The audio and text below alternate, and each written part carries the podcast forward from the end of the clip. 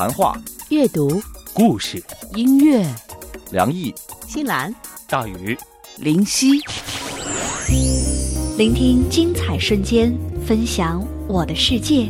这里是 Enjoy Radio，新卓艺工作室诚挚出品。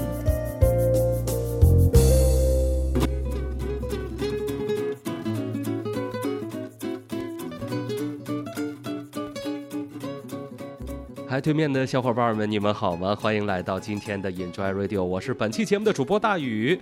啊，要说微博真是个好东西啊！你像我们 Enjoy Radio 呢，就有自己的官方微博哈，新浪微博的 Enjoy Radio 想电台。想更多的了解我们呢，你可以到我们的微博上来，但是你绝对不会像我们自己那样了解我们的那么深刻，因为微博毕竟是微博，我们又傻到要把自己的很多的隐私啊，又甚至说很多的我们心里的话呢，就就以实名的方式往微博上写。你比如说。啊，我们家里谁跟谁吵架了啊？我难道我要把这个写到微博上吗？想让大家都知道吗？家丑不可外扬。但是有些人就不一样哈，比如说有的人闹了这个家变，哎，像前不久吧，像文章啊、马伊琍啊，哎，这闹这个家庭的一些矛盾纠纷啊，就像是连续剧、伦理剧一样，还给你发了个预告啊。这很多媒体也跟着一吵，发了个预告，告诉你周一见。好多人从周五开始就买足了。爆米花啊，这个这个加多宝啊，就在在那等着这个周一半夜三更要看一场大规模的这个伦理剧，啊，结果这个效果呢也是很好的哈，也没有让大家失望。这个伦理剧闹的的确也是非常的热闹。大家可能感觉你说这个是不是有点太老套了哈？这前段时间我们都看过了，没什么意思了。不过我们今天要说的呢是。呃，由此引发的一种现象吧，啊啊，就是有这么一类人，呃，让人觉得既爱又恨啊，既讨厌又放不下啊，尤其是这个已婚男性呀，提起这个这俩字儿来，就感觉心里好像有点发虚啊。这叫什么呢？这小三儿啊，小三儿，你你听说过吗？你身边有人当吗？或者说是，呃。您对小三儿有什么样的评价呢？啊，今天呢，我们会通过节目呢，一起来聊一聊吧，有关现在几个比较有名的啊小三儿的故事。还是从微博上说吧，因为这个事儿毕竟发起于微博嘛。呃，目前呢，这个微博上呢，大家所呃寻找的哈，有这么几样东西，你看我说说，你们看对不对哈？一第一是时间去哪儿了。啊，第二，大家在讨论这个《爸爸去哪儿了》啊，这个全国找爹。第三是飞机去哪儿了啊，这个马航到现在也没有个下文，都让我们觉得这个事儿不能这么稀里糊涂的就此了断。所以说，你一天，呃，没有这个结果，我们所有有良知的人都会一天等待。啊，还有一些比较无聊的人在讨论什么呢？这个姚笛去哪儿了？哎，你们知道姚笛去哪儿了吗？我们也不知道啊，这毕竟是一个一一条人命啊，这到底自己把自己藏在什么地方了呢？这是个让人觉得很好奇的事儿啊，因为你发现了吗？在整个文章马伊琍、姚笛这个三角恋的过程当中，好像大家对于呃文章和马伊琍呢，分别有支持与同情，而对于姚笛，到目前为止，我们好像没有看到哈有人支持这种行为，甚至像以前，呃，有人就是呃很理解小三儿的那那种极少数一小撮哈，那那一小撮人说什么真正的爱情啊，什么来晚了。呃，或者说不应该的年代出现，如果早一点的话，可以改写历史等等的这样的人啊，在这这次呃纠纷当中啊，他们的声音完全被淹没了啊。至少针对这一件事情吧，现在的人的口径非常的一致，就是呃支持原装。那为什么会有这样的结果呢？我们不妨分析一下。首先从年龄段来讲，马伊琍是一九七六年出生，文章呢是。一九八四年出生，他们的年龄差呢大概有八岁。我们讲五岁就代沟，八岁完全可以成为长辈。那么以一个长辈的师长的，甚至一种演艺圈的老前辈的过来人的身份，他能不能理解文章的这种做法呢？我认为是完全有可能的，而且一切会尽在掌握。就是第一，我难道完全不知道你这这些年在做什么，跟谁？呃，发生了什么事情吗？因为我们看到了这事儿一出哈，似乎他们身边的人，呃，都有明里暗里站出来说三道四的。那身边的人都知道了，当事人能不知道吗？这一方面啊，再一方面，为什么马伊琍这个时候，呃，又产下了一个宝宝？如果这个事儿被爆出来了，而文章是选择了小三儿，而没有选择自己原配的话，那么文章下半辈子还怎么做人啊？还是不是可以有资格做人了？这个又两可。那么在这种进退两难的情况之下，哈，一个年轻的、有一点儿演艺方面的小才华的这样的一个男子，他会怎么办呢？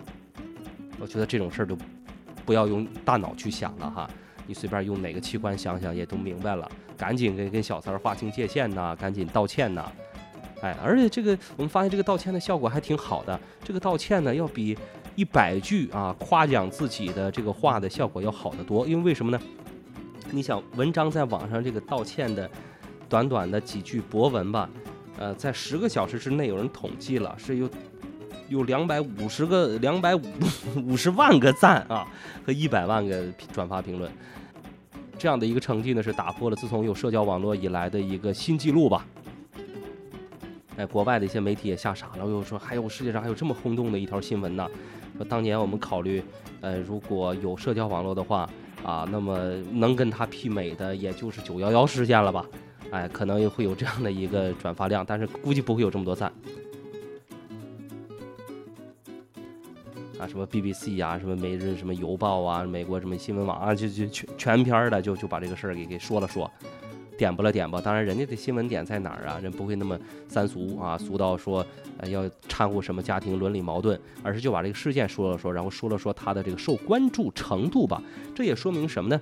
其实啊，有关家庭伦理道德这些事情啊，还是咱们中国人比较关心的一个问题啊。再加上咱们人口基数大。无聊的人都干嘛呀？就上网听广播哈，就听听这些事儿解解闷儿啊，是吧？你说咱们去普通人去偷个情，哎，偷了也就偷了。你是明星可不行，你把自己捂那么严实，戴那么大的眼镜哈，完全封闭的口罩，除了头发剩下全包住了，但是还是让人认出来了。这个当明星太难了，当当明星小三儿啊，那是更难。但是唯独有一点啊，似乎大家好像是除了很少站在姚笛一边儿。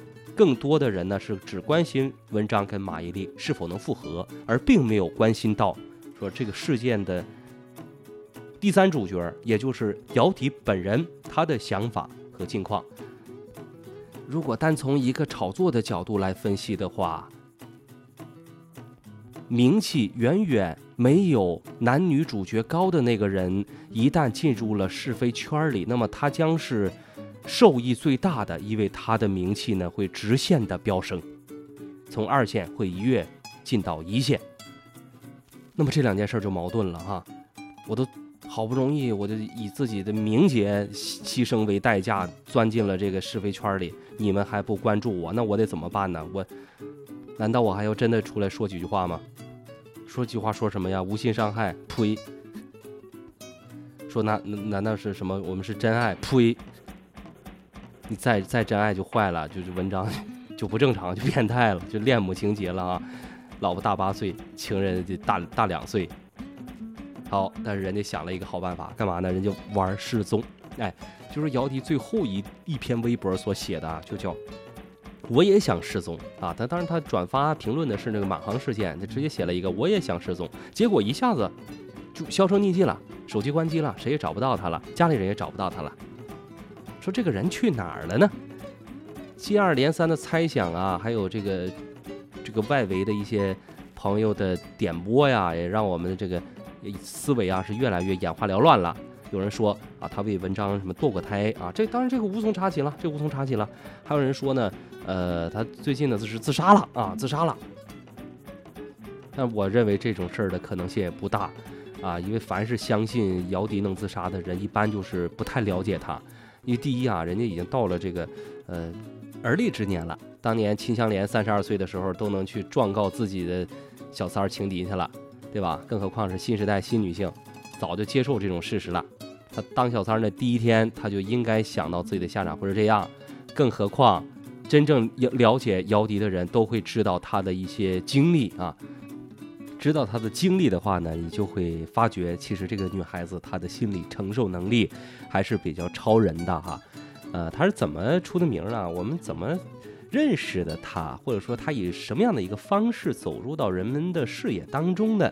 我记得那是二零零六年，北京电视台举办了一场叫做《红楼梦中人》的大型全国的选秀活动。那么就在这个历时一年的活动当中呢，我们是看到了几个如花似玉的女孩子，她们现在啊有仍然奋战在呃影视表演艺术界的，有的呢已经是逐渐淡出人们视野了。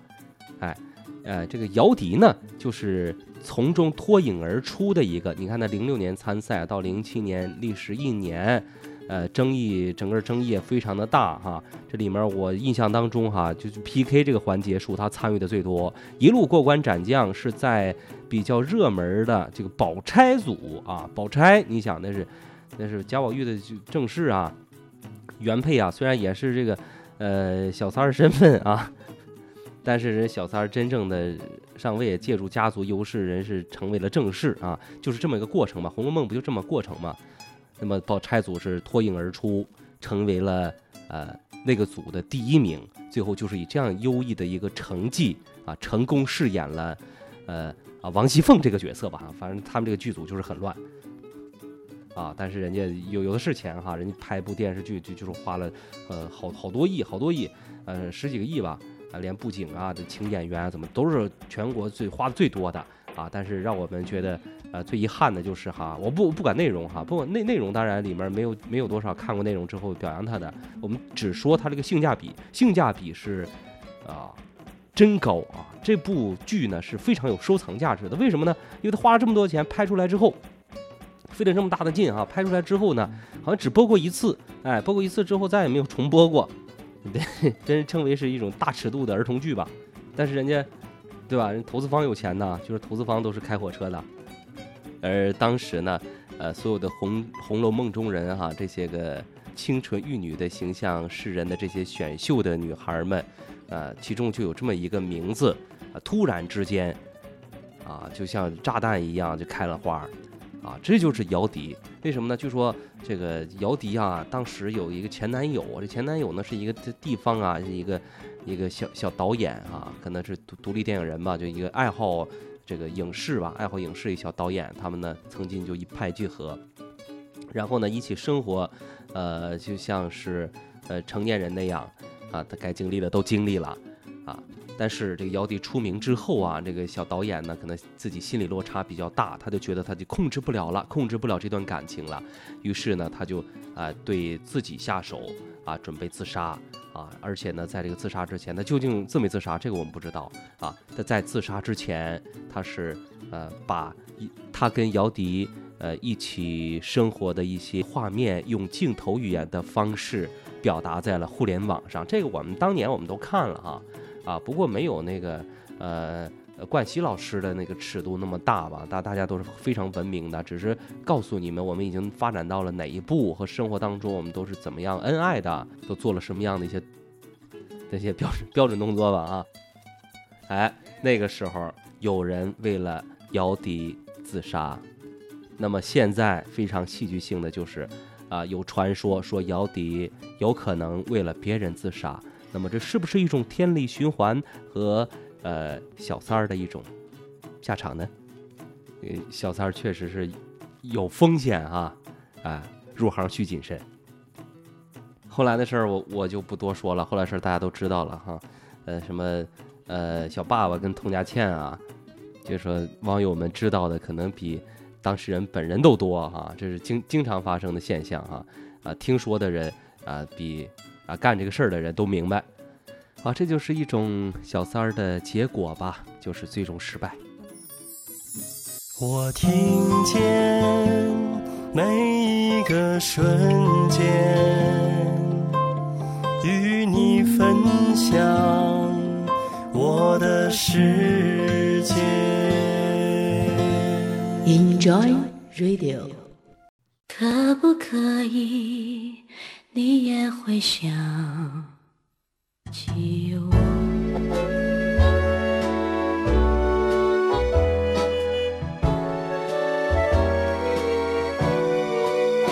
能不能让我陪着你走？既然你说留不住你回去的路有些黑暗，担心让你一个人走。我想是因为我不够温柔，不能分担你的忧愁。如果这样说不出口，就把遗憾放在心中。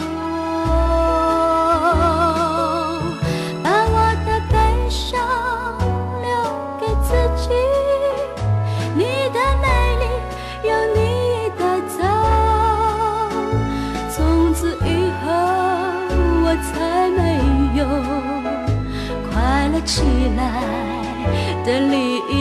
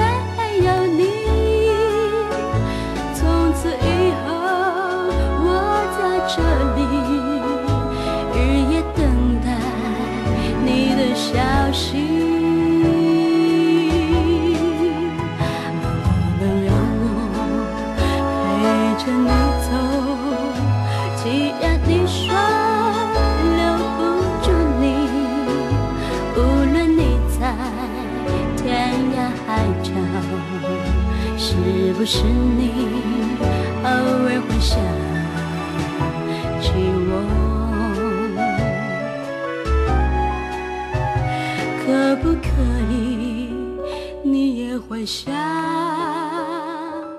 起我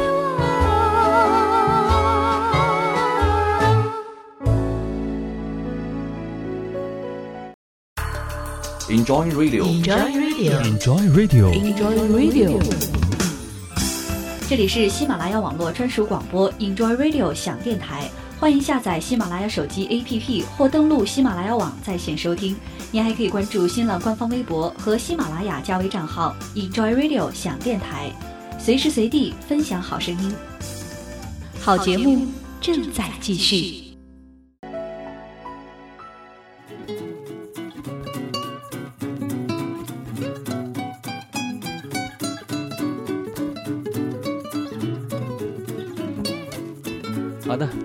来收听本期的 Enjoy Story。刚才我们说过，一种小三儿的结果是失败哈。我们再来说，有成功的吗？有，呃，就在文章马伊琍这个事件成为微博的最热话题的同时，据说呢，正好是呃中韩合拍的一部电影的宣传档期啊。这部电影呢。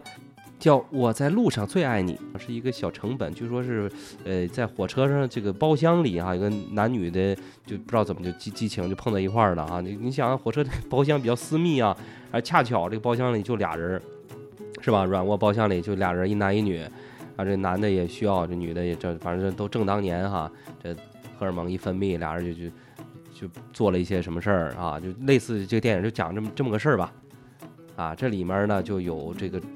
主要演员当中呢，啊，中方演员就有文章啊，但是他没有因为这个事情发生了嘛，就没有出席这个宣传活动。那么这个是呃电影的女主角啊黄圣依在出面。宣传这部电影的时候就被问及到了啊，有关对文章马伊琍这个事情的看法。据说呢，呃，黄圣依啊，面对这个事呢，就是一笑而过，就告诉大家，哎呀，其实我跟文章、马伊琍我们的关系都挺好。你说是啊，这个当年这个呃黄圣依啊，他们叫巨力影视集团嘛，来投资《白蛇传说》的时候呢，就用到了文章啊，他演一个小和尚，最后变身成为了蝙蝠侠啊。哎，也就是说，他们的合作呢都是非常深刻的，而且呢彼此生活也很了解。而对于他们之间的这个呃私生活呢，黄圣依就表示啊不知情。其实我觉得这个记者也也挺坏的。你说，你说有关小三儿的事儿，你问黄圣依，你这不等于是直接揭人家短吗？人家圣依是是什什么人呐？人是千年小三儿，而且人是虽然是名未至，但是是但是是实已归的那种。叫既得利益者。我们说故事嘛，啊，我们并不是说新闻的，我们也不是说段子的。我们说故事什么意思？故事就是过去发生的真事儿。就说这个黄圣依啊，他是怎么当成的千年小三儿呢？啊，可能有很多人记得，有很多人这年纪小哈，他不了解，所以在这里给他普及一下历史知识。哎，就很多很多年以前，这周星驰呢要拍一部功夫片儿哈，具体叫什么名字哈，这里我们就隐去了。反正你要知道，它是一部功夫片儿。哎，这个功夫片儿呢，就在中国内地啊来进行了一个选演员的活动，要要选一个星女郎。很幸运，曾经主演过青春偶像剧叫《红苹果的乐园》的这位。黄圣依，黄大美女有幸入选了星女郎，就在这部片子当中呢，饰演女一号，没有一句台词儿啊，因为饰演个聋哑人，没有一句台词儿。但是就是演完这部剧之后啊，不知道什么原因就跟星爷掰了，想离开当时周星驰的那个公司。周星驰就说了：“你想走可以啊，想走的话，你你付违约金吧，你付个一千万。”哎呦，那像我们普通老百姓想一千万，那得挣几辈子呀？几辈子挣不回来呀？你光数你得雇好几个人来数啊。但是人家黄圣依不一样，很有底气。好，要要多少？要多少给？啊，那谁给呢？哎，谁给？好，接下来我们这段故事的男主角就出来了，杨子。哎，家里是干嘛的呢？据说是个做锁具的啊，就绳子，绳子是吧？你搓搓那个，就拿点草编起来搓呀搓，拿点黄草啊搓呀搓搓，就就那个东西。啊，后来俩人一路发展，一路合作啊，一路拍电影，还专演夫妻啊。电影电视剧银幕当中啊，专门演夫妻，让人觉得哎呦，这个帅哥靓女凑一对儿哈，很有夫妻相。你干脆结了婚。算了，但是就不结婚，大家都猜这俩人为什么不结婚呢？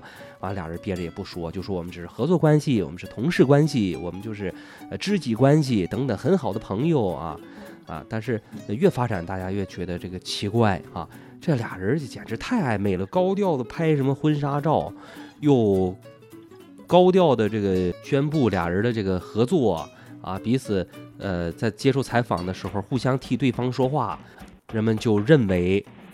肯定是有一些呃难言之隐啊，所以不得已而只能以合伙人的身份出现。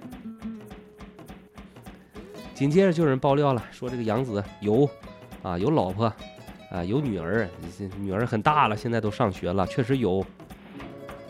而且呢，据说啊这个杨子是没办法跟老婆离婚的，为什么呢？因为他老婆手上掌握着巨力集团巨额的一个呃。股份，那你要跟我离婚的话，很有可能说公司就就不是你的了，你就全完蛋了。那么就在这种复杂的关系情况之下，呃，杨子的妻子呢长期定居在加拿大，那么杨子呢就长期定居在哎中国，啊，和圣依一起，呃，开始了他们除了这个绳索以外的这种千丝万缕的关系。不过俩人啊，你说人的压抑确实也是有限度的。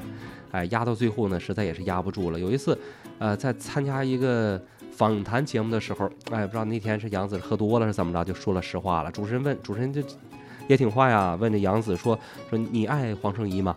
嗯，杨子说我一直很爱她，啊。然后那主持人又问，就说你想过如果可以重来一次的话，呃，会选择跟黄圣依结婚吗？杨子说，那如果真的是有如果的话，那很多历史就会被改变呢。那么这个主持人又问黄圣依说：“呃，你觉得你跟这个杨子的关系是不是可以再进一步呢？”哎，黄圣依就当时啊，这个有感而发，就写了这样一首诗，叫叫我生啊，叫君生我未生，我生君已老。反正也不是太老吧，干爹是这当不了了，当个干哥哥，我觉得这辈子应该是可以的哈。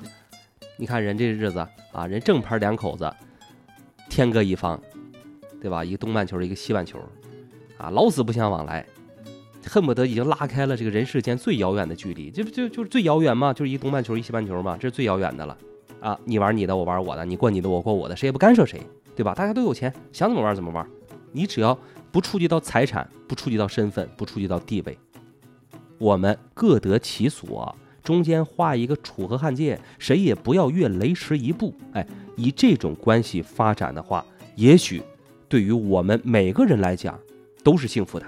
哎，你看看人家素质高的人啊，人家呃受教育比较好的人，你看人家的玩法，大家都得到，谁也不失去。但是这里面最需要控制的，我认为就是身为小三儿的那个人的欲望，往前一步，那叫穷途末路。往后一步，那就是白忙活一场啊！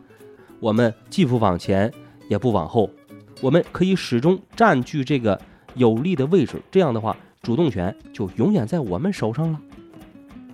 你就说黄圣依吧，如果她真的嫁给杨子，那么她以后再出门，人就得说啊，这是杨子的夫人。不过现在呢，人家一直享受着自己的这个地位，身边既有这种帅哥啊，冤大头愿意花钱。而且呢，对外还可以说这是黄圣依的绯闻男友，那多舒服啊！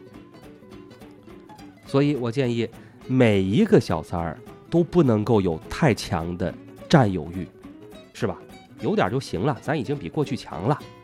那么你们要做的就是勇敢的去面对生活，坦然接受生活所赐予你们的所有的喜怒哀乐，并且勇敢的活下去。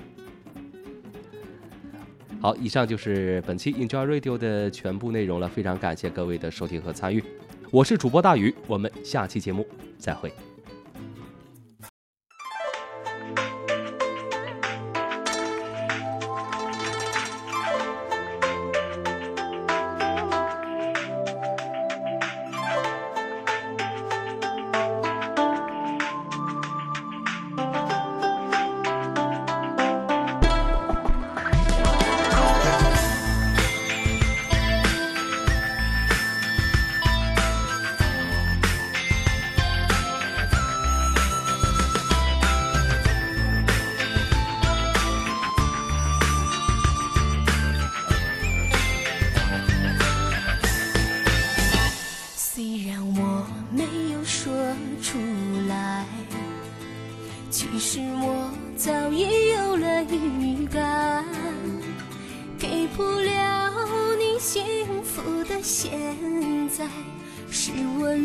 如今最大的无奈。